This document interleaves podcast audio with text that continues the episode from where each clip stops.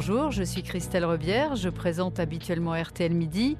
Bienvenue dans ce nouveau numéro de notre podcast hebdo Ensuite. Bonjour, je suis Catherine Mangin. Chaque semaine, nous nous arrêtons sur un événement, un geste, une image, une nouvelle tendance pour comprendre ce qu'il raconte de notre époque très particulière. La mort est parmi nous. Chaque jour, la litanie de comptage des décès dus à la Covid nous renvoie à notre propre vulnérabilité et à notre peur de mourir.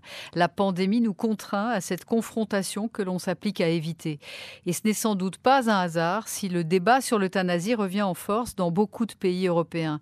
Pourquoi dit-on qu'on meurt mal? Est-on vraiment libre de choisir sa mort? L'euthanasie ou le suicide assisté sont-ils des actes de liberté? C'est un sujet douloureux et philosophique que nous abordons cette semaine. Au moment où vous lirez ce message, je serai morte. C'est le texte d'adieu que Paulette Guinchard a laissé à ses proches. L'ancienne secrétaire d'État aux personnes âgées souffrait d'une maladie neurodégénérative qui l'avouait à une paralysie totale.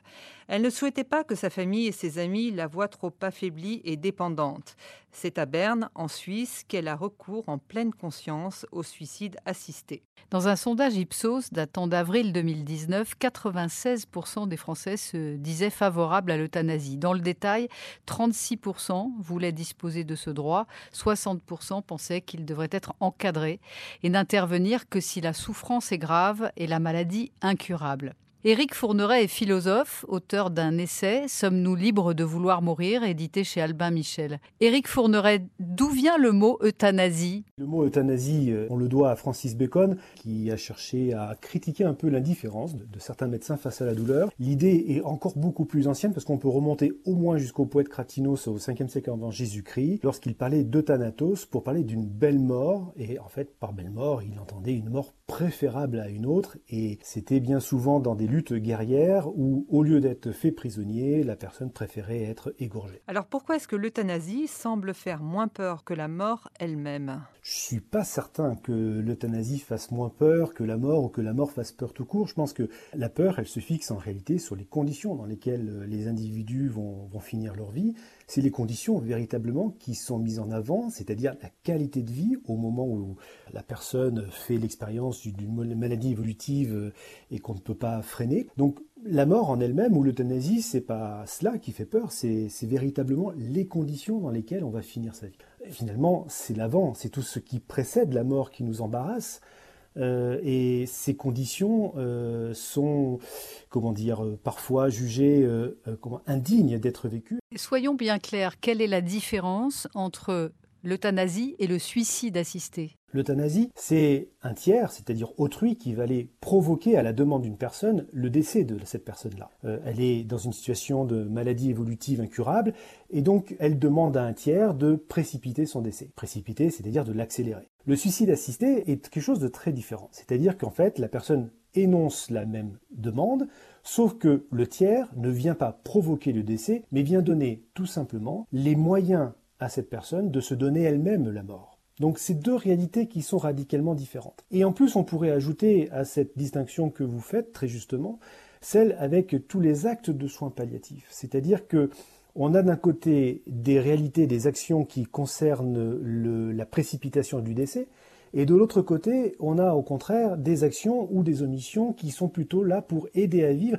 sans faire obstacle à la mort. Éric Fourneret, je rappelle que vous êtes philosophe, que vous n'êtes engagé ni dans un camp ni dans l'autre, et que c'est aussi pour ça qu'on a choisi de faire ce podcast avec vous. Mon travail euh, en tant que philosophe est pour moi d'identifier les structures argumentatives qu'il y a derrière des positionnements moraux, comme on l'a là avec l'euthanasie. Donc mon travail n'est aucunement dans une prise de position, mais dans une évaluation des finalités, des valeurs, des principes éthiques qui sont engagés dans une problématique. Donc mon travail ne s'inscrit jamais dans une stratégie militante, ni en faveur de l'euthanasie, ni euh, contre l'euthanasie. Alors, la fin de vie, c'est une question de société qui revient régulièrement, mais que la Covid a réactivé. Écoutez ce qu'en disait la psychologue Marie de Henzel, spécialisée dans l'accompagnement en fin de vie, le 4 décembre dernier sur RTL. Nous sommes dans une société qui dénie la mort, ça, évidemment. Eh Et c'est vrai que la mort, pourtant, elle fait partie de, de, la vie de chacun. Nous, savons nous sommes tous mortels, nous savons que nos proches sont mortels. Et c'est vrai qu'en face de la mort, et beaucoup de gens, d'ailleurs, pendant le confinement, euh, beaucoup de personnes âgées m'ont dit qu'elles avaient réfléchi à la mort aussi, à ce qui était essentiel pour elles, parce que la mort vous renvoie toujours à la vie. Qu'est-ce qui compte pour moi? Qu'est-ce qui est essentiel? Où sont mes priorités? Qu'est-ce que j'ai envie de transmettre? Ce sont toutes ces questions qu'on se pose. Et malheureusement, nous sommes dans un monde dans lequel on, ne pense pas à la mort. Éric Fourneret, est-ce que vous partagez l'avis de Marie de Henzel?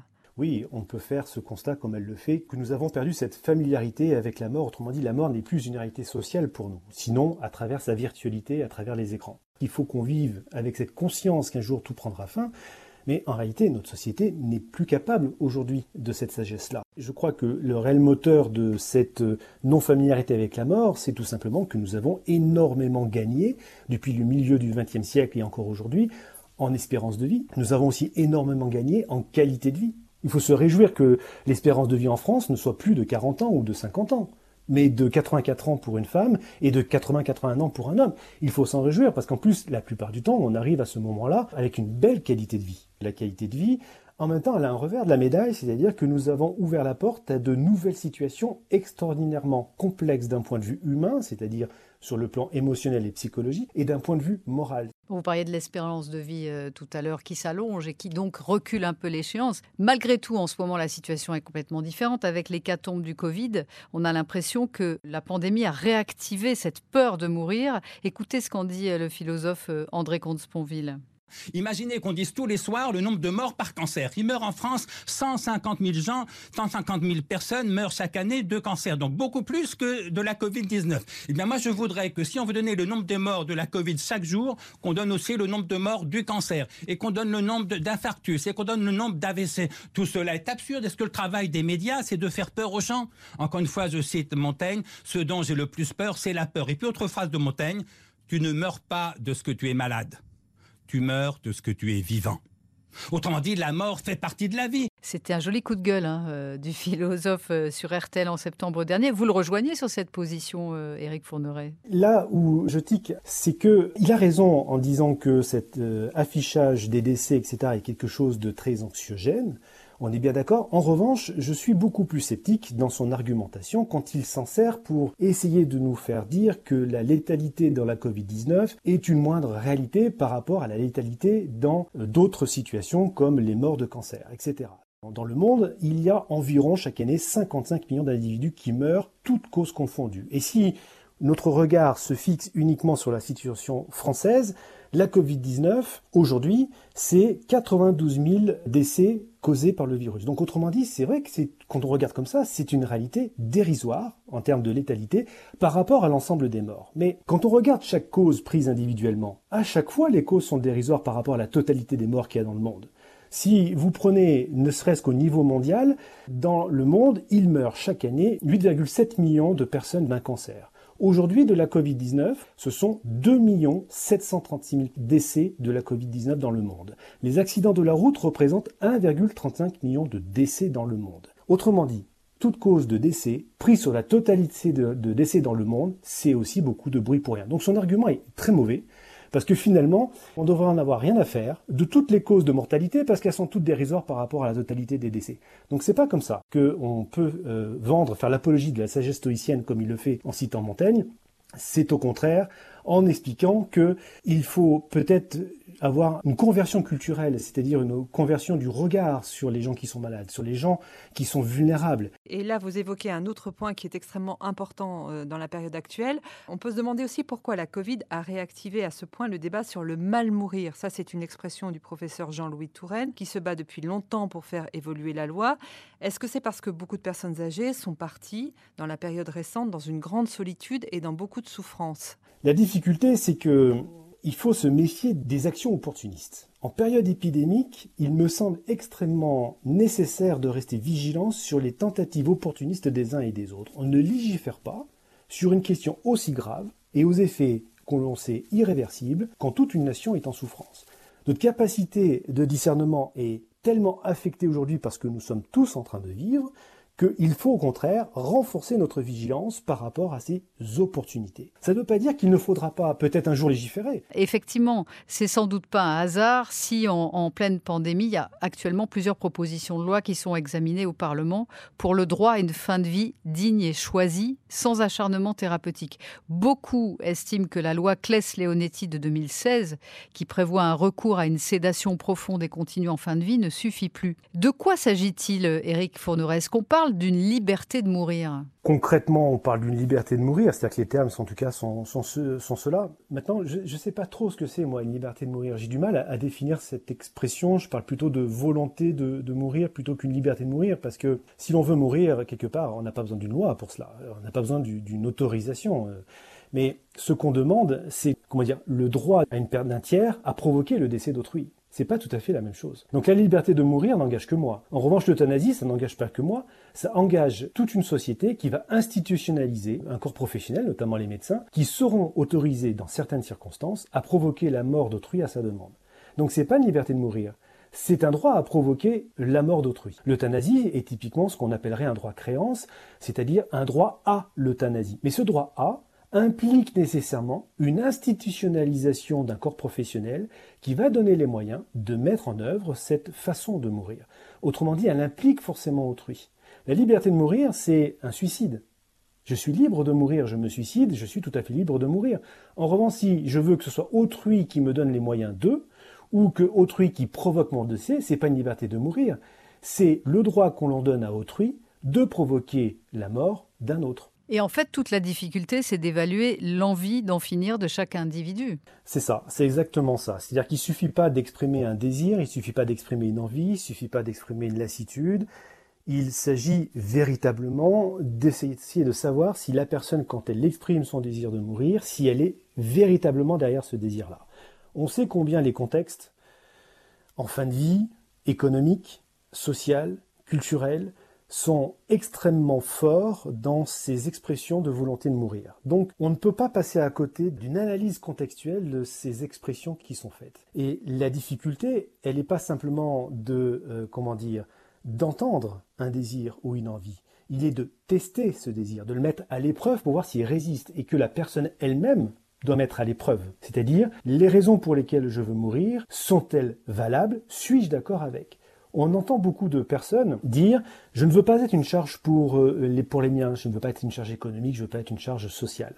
Est-ce qu'on peut dire que cette volonté est libre à partir du moment où elle va considérer être une charge pour les autres? Elle ne le fait pas pour elle, elle le fait pour autrui. Autrement dit, c'est presque il y a même une notion sacrificielle derrière que l'on pourrait reconnaître. En tout cas, quatre pays proches de nous ont désormais autorisé l'euthanasie. Les Pays-Bas, le Luxembourg, la Belgique et l'Espagne. Au Portugal, elle vient d'être invalidée par la Cour constitutionnelle. La France, elle, promet un nouveau développement des soins palliatifs et de l'accompagnement en fin de vie. Pourquoi, Éric Fourneret, le débat s'éternise-t-il ici? Le débat, il existe. C'est aussi une question euh, de différence culturelle. Les Pays-Bas, par exemple, sont énormément, euh, et la Belgique aussi, ont une culture anglo-saxonne qui est beaucoup plus prononcée que chez nous. Mais nous, on a légiféré, mais on a légiféré autrement. C'est-à-dire qu'on est allé un peu plus loin que ce qu'on faisait auparavant, avant 2005. Et puis il y a eu des révisions de la loi Leonetti, la loi du 22 avril 2005, en 2008, et puis ensuite en 2015, qui a donné la loi qu'on connaît aujourd'hui de février 2016.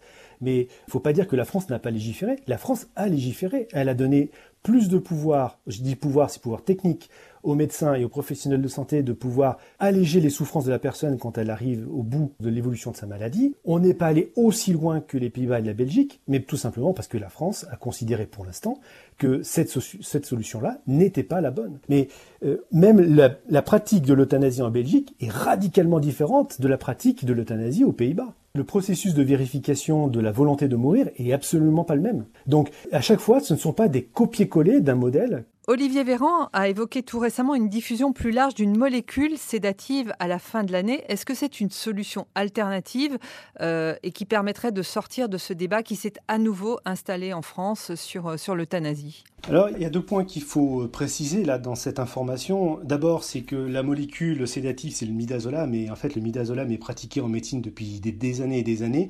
Donc, c'est pas une nouvelle molécule, hein. c'est quelque chose qui est déjà fait en centre hospitalier. Et en fait, ce qu'Olivier Véran propose de faire, c'est de rendre accessible cette molécule à domicile pour les professions libérales. Donc c'est vrai que c'est une aide très précieuse pour toutes les professions libérales qui euh, accompagnent les personnes en fin de vie à domicile, ce qui est toujours mieux que d'être euh, à l'hôpital pour finir sa vie. Cela étant, c'est une réponse technique euh, qu'on va apporter à une question qui est d'ordre moral, c'est-à-dire que ce n'est pas une solution. le midazolam ne réglera pas le problème moral et le problème existentiel des individus. Ça ne changera absolument rien. En fait, ça reste une question de, souveraineté intérieure, d'intime. Oui, si on veut, c'est-à-dire que la question de l'euthanasie est une question très personnelle dans le sens où c'est le rapport que j'ai avec moi-même et avec euh, mon existence qui fait que je veux ou non être euthanasié ou avoir recours au suicide assisté. Et en même temps, comme euh, je le disais euh, de façon implicite tout à l'heure, c'est une question intime, personnelle, qui se pose dans un contexte social très précis. Autrement dit, cette question existentielle ne peut pas faire l'économie du contexte social dans lequel elle prend forme. Quand une personne veut être euthanasiée parce qu'elle est une charge pour autrui, on voit bien que ce n'est pas qu'une question personnelle, c'est aussi une question qui implique les proches, en tout cas, qui les engage dans cette, dans cette réflexion-là également. Donc moi je, crois que la France a pris le parti d'y aller très progressivement et je trouve que c'est très prudentiel, c'est très vertueux comme stratégie et elle a pris le parti en tout cas d'éduquer l'oreille pour pouvoir entendre plus finement le, le soupir de ceux qui ont mal. Et je crois qu'en cela, on peut au contraire se féliciter que la France ait pris ce parti-là, ce qui ne veut pas dire qu'un jour la France ne franchira pas le pas d'une législation pour le suicide assisté et l'euthanasie. Et puisque la mort fait partie de la vie, autant en rire avec Florence Foresti qui répond aux questions de sa fille. Quand même pas leur annoncer la couleur tout de suite, je veux dire, sinon ils se flinguent les gosses. Qu'est-ce qu'il y a ma chérie? Pourquoi tu te relèves mon ange? Mais qu'est-ce qui te tracasse? Tu dors pas? Est-ce que tu vas mourir? Oui, bien sûr, on va tous crever, chérie, c'est le principe. Enfin, je...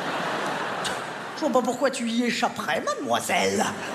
Oh, l'autre ah On va tous y passer, bien sûr, oui, papa, maman, euh, ta petite sœur, le chien. Allez, dodo. Quoi? Est-ce qu'il y a une vie après la mort? Non C'est l'inverse Il y a une mort après la vie, tu as tout mélangé. Voilà, hein? Quoi? Quand est-ce qu'on meurt? Alors ça, c'est intéressant, figure-toi, parce qu'on ne sait pas. Ah bah ça, c'est la loterie nationale, c'est n'importe quoi. Ah bah ça peut arriver comme ça, à tout instant. Bien sûr, tu peux mourir d'un moment. L'ironie et l'humour sont de bons moyens pour mettre à distance la mort et la relativiser. L'expression populaire veut d'ailleurs que l'on puisse mourir de rire, mais c'est tout de même un mal assez peu répandu. À défaut, cherchons à mieux la comprendre et souvenons-nous de l'idée du philosophe Kierkegaard. La mort nous pousse à choisir sans attendre ce que nous voulons faire. Elle donne donc du sens à la vie. Vous pouvez retrouver cet épisode sur l'application RTL et sur toutes vos plateformes préférées.